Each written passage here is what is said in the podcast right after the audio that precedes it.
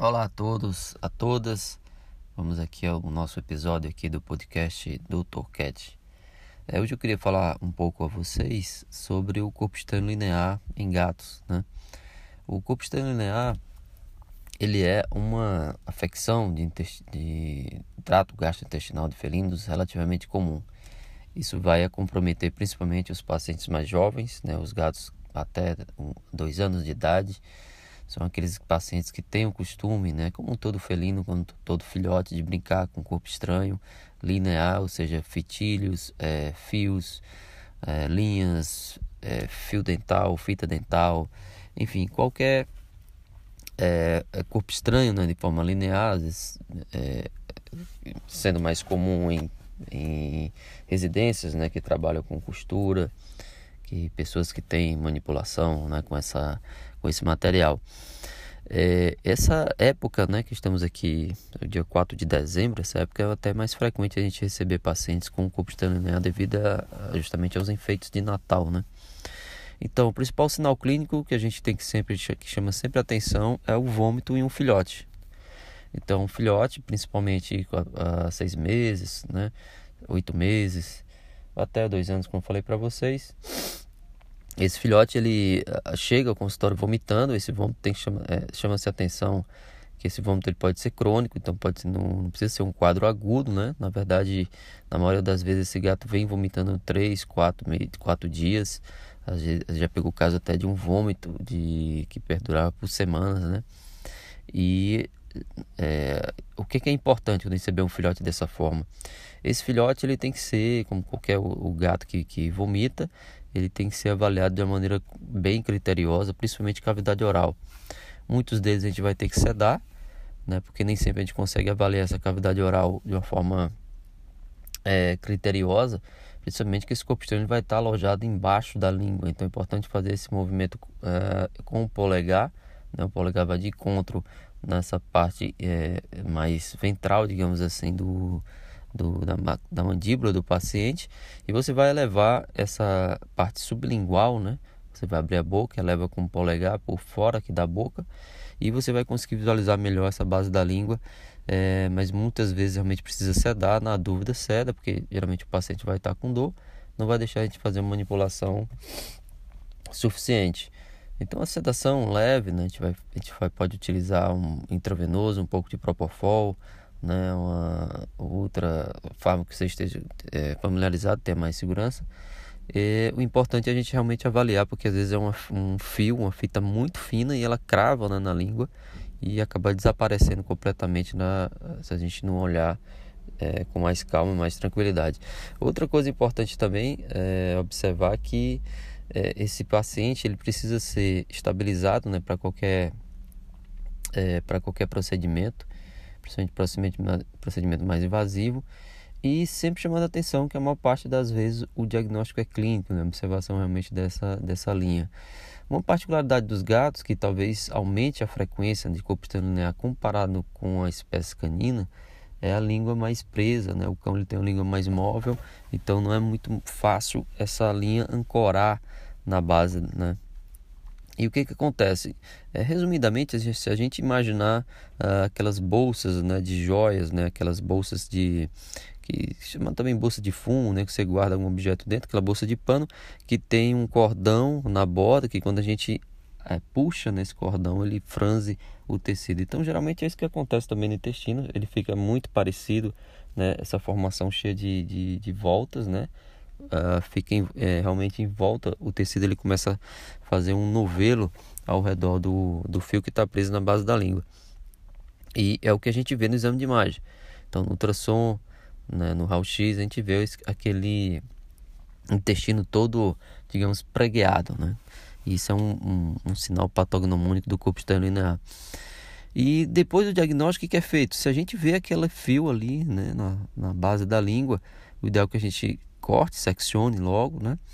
E claro que a gente não vai é, recomendar ninguém puxar esse fio, né? Depois que cortar. É, eu digo para vocês que em alguns casos de corpo linear, quando a gente consegue fechar o diagnóstico cedo, por exemplo, no primeiro dia, no máximo no segundo dia que está preso aquele fio ali, aquela linha, você pode tentar realmente fazer uma pequena tração. Se vier fácil, você tira. Agora, se, se deu um, um, você deu um puxãozinho, né? Tracionou um pouco, está preso, para completamente. Né? Isso também é o mesmo é, pensamento quando se vê um fio saindo pelo ânus do gato. Né? Muitos proprietários, muitos tutores, eles, eles não resistem, né? então eles puxam esse fio é, saindo pelo reto, pelo ânus do paciente, mas também é o mesmo risco. Por quê? Esse, é, a gente tem que sempre lembrar que esse fio ele fica completamente ancorado, né? ele fica cravado, inserido na, na mucosa intestinal, é, às vezes secciona toda a parede, né? Comum a gente na, na, no procedimento cirúrgico a gente vê que tem várias lesões é, realmente lesionando toda a parede intestinal. E o que é pior é que ele fica lá ancorado na face mesentérica, né? Que é uma fase mais, é, digamos, vascularizada, que tem maior risco de rompimento de vasos importantes, né? É, na maior parte das vezes, né, que eu falei para vocês, o procedimento é cirúrgico realmente, então a técnica é uma primeiro estabiliza o paciente, né, vê a hemodinâmica desse gato. Então, é, fluidoterapia, às vezes tem que entrar com coloide, né, antibiótico terapia também é, antes do procedimento cirúrgico. E na, no, na cirurgia em si, a gente vai fazer muitas vezes várias é, enterotomias, né? às vezes interectomia, se tiver uh, comprometimento de, de alça, algum segmento alça intestinal. Muitas vezes a gente vai ter essa percepção de uma forma subjetiva, né, que é a coloração de mucosa, né, como é que está ali também os vasos que, que irrigam aquela região, é, algumas perfurações extensas, a gente tem que realmente fazer secções de alças, né, de paredes, é, de segmentos bem, às vezes até grandes. É, existe a, a técnica é, clássica é você fazer pequenos cortes, né, pequenas incisões em todo esse percurso do intestino, começando até pelo estômago, pelo, eh, muitas vezes do odeno. Sempre lembrar novamente, seccionar a linha, né, o fio lá na base da língua, tá? Antes do procedimento cirúrgico.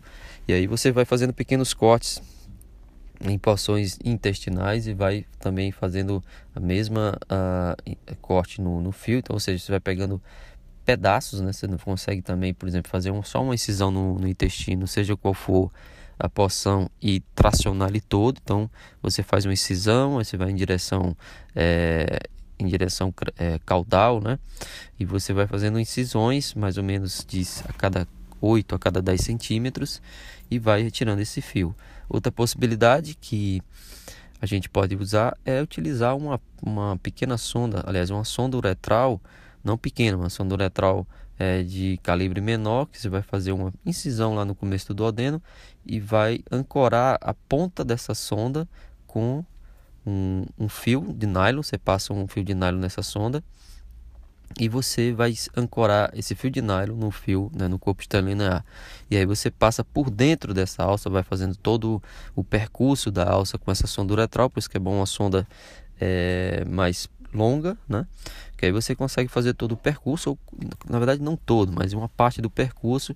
Toda a extensão da sonda você passa dentro desse intestino, você vai passando, você vai ordenhando e quando terminar o comprimento da sonda você faz uma excisão no, no, no próprio, na própria parede intestinal para essa sonda sair. Qual o intuito dela?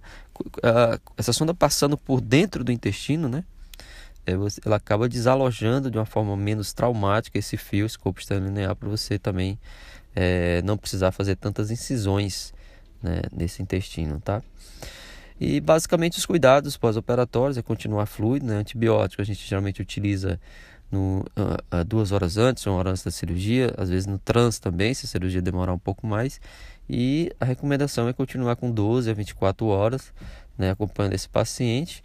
Não tem, uh, se não tiver peritonite importante, não tem indicação de você continuar antibiótico, é, mandar o paciente para casa com antibiótico terapia, tá? Se não tiver, mais uma vez, peritonite, né? se não tiver sinais de sepse, é, esse paciente pode ser, é, no máximo, né, ser utilizado antibiótico com 24 horas, 48 horas depois do procedimento cirúrgico, né?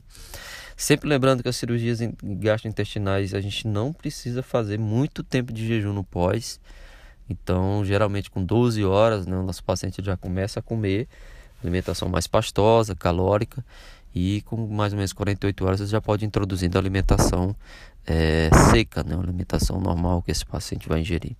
Ok? Sempre lembrando porque os enterócitos eles se alimentam, né? eles se aproveitam é, do que cai no lume intestinal para poder é, realmente se manter. Então, se a gente fizer um jejum de 24, 48 horas do paciente, a gente vai estar tá matando de fome as células intestinais e com certeza vai predispor, é, além de muitas outras complicações, é uma deiscência de sutura, que é uma coisa terrível, né, que ninguém quer, nenhum cirurgião quer ter.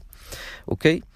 Então, uh, aqui eu encerro. Muito obrigado. Né? Fique com Deus. Até a próxima.